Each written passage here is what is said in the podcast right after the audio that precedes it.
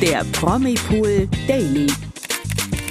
Hier bekommt ihr täglich die aktuellsten Good News. Hallo zu einem neuen Promipool Daily Podcast. Heute wieder mit mir, Toni. Und ich bin auch wieder dabei, Nathalie. Ja, Hochzeit, Baby und Corona. Plötzlich ist viel passiert in der Welt der Promis. Darüber sprechen wir heute.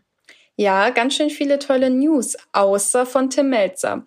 Warum es bei Kitchen Impossible null Punkte hagelte, erfahrt ihr heute in unserer Folge.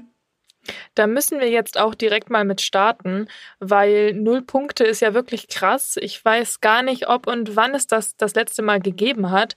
Also da musst du echt mal erzählt, was, äh, erzählen, was genau bei Kitchen Impossible da gestern passiert ist. Ja, tatsächlich ging es dabei nicht direkt um Tim Melzer, sondern um seinen Kontrahenten, den Kommunikationsdesigner und Food-Aktivist Hendrik Hase.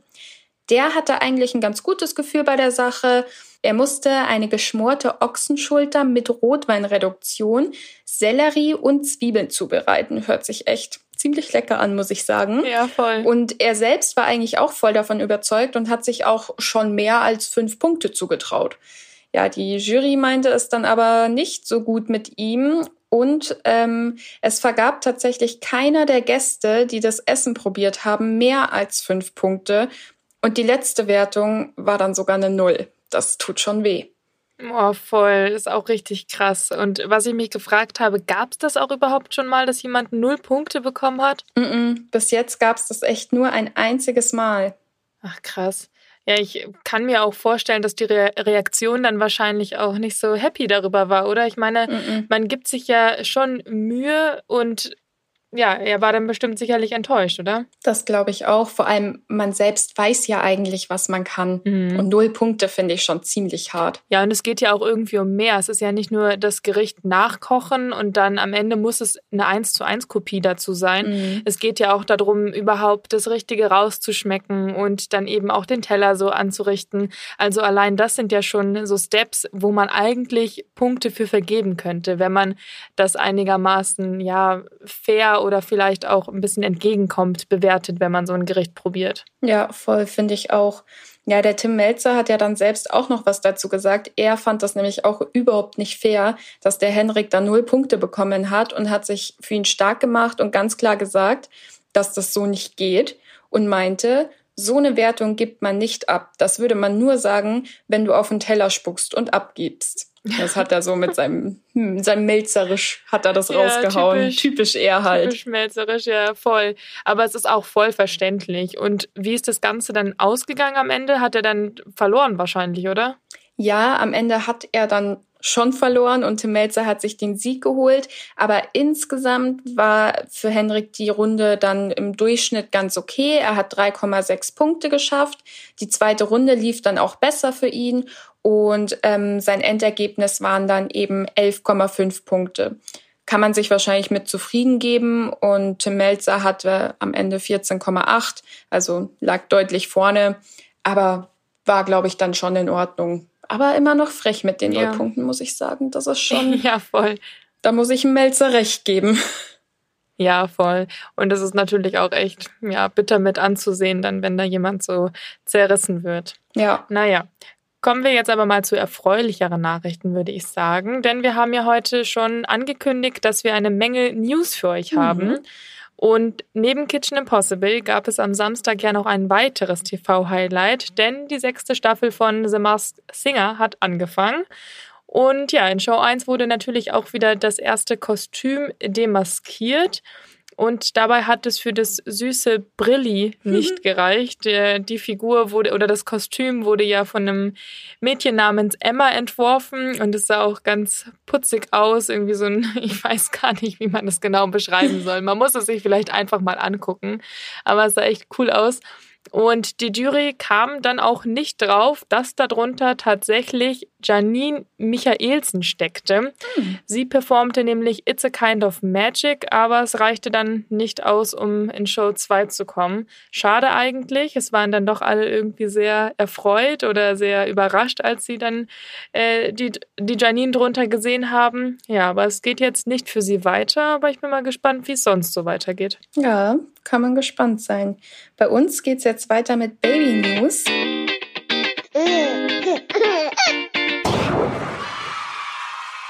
Im August 2021 verkündete Lovelyn Enebechi, dass sie Mutter wird. Und jetzt ist ihr Baby auch endlich da. Das hat sie auf Instagram bekannt gegeben. Demnach kam ihr kleiner Sohn am 20. März zur Welt und hört auf den Namen Levi.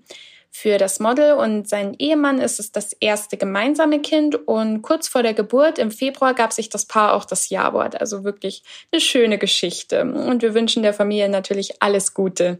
Ja, voll alles Gute auch von mir. Ist ja immer toll, so ein Familienzuwachs. Ja, kommen wir wieder zu meinem aller, allerliebsten Lieblingsthema. Das mussten wir letzte Woche ohne dich machen. Ja, schrecklich, oder? Ich äh, habe auch ganz gespannt zugehört und äh, mir hat das Herz geblutet, dass ich das nicht selber erzählen konnte alles.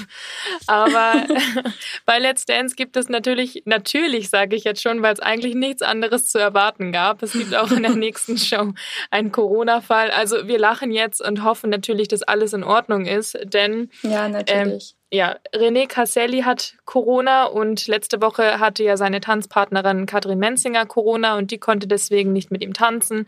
Jetzt hat es ihn erwischt. Ich meine, das ist jetzt, wenn man sich mal so die Infektionsketten anschaut, auch nicht sonderlich verwunderlich, dass es dann ihn als nächstes erwischte. Und ja, äh, ja wir können natürlich nur hoffen, dass es ihm jetzt besser geht oder dass es ihm gar nicht erst schlecht geht und er da gut rauskommt und wünschen ihm natürlich gute Besserung. Aber auf die Show gesehen ist es natürlich einfach, ja, wir hatten das Thema vorletzte Woche schon, wir beide genug, dass es halt ja. einfach echt der Wahnsinn ist dieses Jahr bei Let's Dance. Das stimmt. Ich hoffe, die kommen da aus diesem Corona-Strudel langsam mal wieder raus, weil jetzt müsste ja so ziemlich jeder bei denen fast genesen sein, oder? Keine Ahnung. Also es ist schon echt viel jetzt an Corona gewesen in der Staffel. Aber ich äh, ja, musste auch ein bisschen schmunzeln, als dann letzte Woche Katrin und jetzt dann diese Woche René. Also da sieht man wirklich schon, wie dieses Virus funktioniert. Ja, es geht ja. halt seinen Weg über die Menschen. Und wenn die halt so eng zusammen tanzen und der eine ist dann unbewusst Corona-positiv, dann mhm. kann sich der andere halt schwer davor schützen. Aber wie mhm. du schon sagst, hoffentlich ist, wird jetzt kein nächstes Paar zerrissen und es kann dann mal wieder weitergehen. Es wird dann ja auch interessant, stell mal vor, im Finale sind sie dann noch uh. zwei Paare. Ja, da sollte keiner von den beiden positiv werden. Dann gibt es kein Finale. Ja, schauen wir mal, was die Staffel noch alles so bringen wird. Wir bleiben dran. Auf jeden Fall. Ja, Hochzeitsglocken klingeln bei Harry Potter Darstellerin Bonnie Wright, denn die hat geheiratet 2020 machte sie die Beziehung zu ihrem Partner Andrew Lococo öffentlich und jetzt hat das Paar den nächsten Schritt gewagt. Die tolle Neuigkeit gibt sie mit einem Instagram-Video bekannt. Und darauf zu sehen sind die Hände des frisch verheirateten Paares, an denen ihre Ringe funkeln. Richtig schön und herzlichen Glückwunsch. Ich teaser schon mal das Thema für morgen an, denn heute Abend startet ein neues TV-Highlight. Love Island fängt endlich wieder an mit Sylvie Mais als Moderatorin und ich freue mich schon riesig. Ich gucke das auch wahnsinnig gerne und werde auch heute Abend einschalten auf jeden Fall. Bist du auch dabei, Toni? Also ich muss sagen, die ersten zwei Staffeln Love Island habe ich mega gern geschaut. Letztes Jahr habe ich tatsächlich gar nicht geschaut. Oh, Außer oh, die Jahr gut. echt, also ich habe mir die Anfangsfolge ja. angeschaut, wo sich alle vorgestellt haben und irgendwie hat es mich überhaupt nicht gecatcht. Aber dieses Jahr werde ich ja. reinschauen, weil tatsächlich eine ist dabei, die bei mir hier im Umkreis wohnt. Die wohnt, ich glaube, das sind fünf, sechs Kilometer weiter. Die Vanessa ist das. Mhm. Und äh, ja, da möchte ich mir mal anschauen, was, was die so zu sagen hat und zu erzählen hat. Oh, kannst du mal klopfen. Vielleicht macht sie ja mit bei unserem Podcast und erzählt uns dann mal wieder ein bisschen was, wenn sie wieder da ist, wie es so war. Na klar. Ähm, Warum ist ja nicht? voll cool auf jeden Fall. Und nee, bei mir ist es bei Love Island tatsächlich eher so, dass äh, ich am Anfang nicht so aufmerksam gucke, weil wenn die am Anfang sich alle noch irgendwie so ein bisschen suchen und keine Ahnung, ja. dann ist es dann manchmal so ein bisschen unübersichtlich und mhm. ja, ich finde es dann immer eher spannender, wenn sich wirklich so die ersten Couples formieren und dann auch wirklich irgendwie noch neue Leute mit reinkommen kommen und versuchen, die Couples zu sprengen. Ich finde, dann wird es immer erst richtig interessant bei Love Island. Und deswegen, wenn ich einmal anschaue dann, äh, oder einmal anfange, dann kann ich auch nicht aufhören zu schauen. Das ist schon, ist schon wieder voll mein Ding. ja, sehr gut. Dann haben wir ja wieder was zum Schauen die nächsten die Wochen. Die Leute müssen auch denken, ich hocke den ganzen Tag nach der Arbeit nur vor dem Fernseher. Wahrscheinlich. Aber einen Experten muss es ja geben, oder? So ist es. Ja. Ja, jetzt kommen wir nochmal zu traurigen, aber gleichzeitig natürlich auch schönen Nachrichten. Tina und ich hatten ja letzte Woche über Ashton Kutscher und Mila Kunis geredet, die eine enorme Summe damals, also sie hatten 30 Millionen US-Dollar gesammelt für Flüchtlinge aus der Ukraine und eben um denen zu helfen.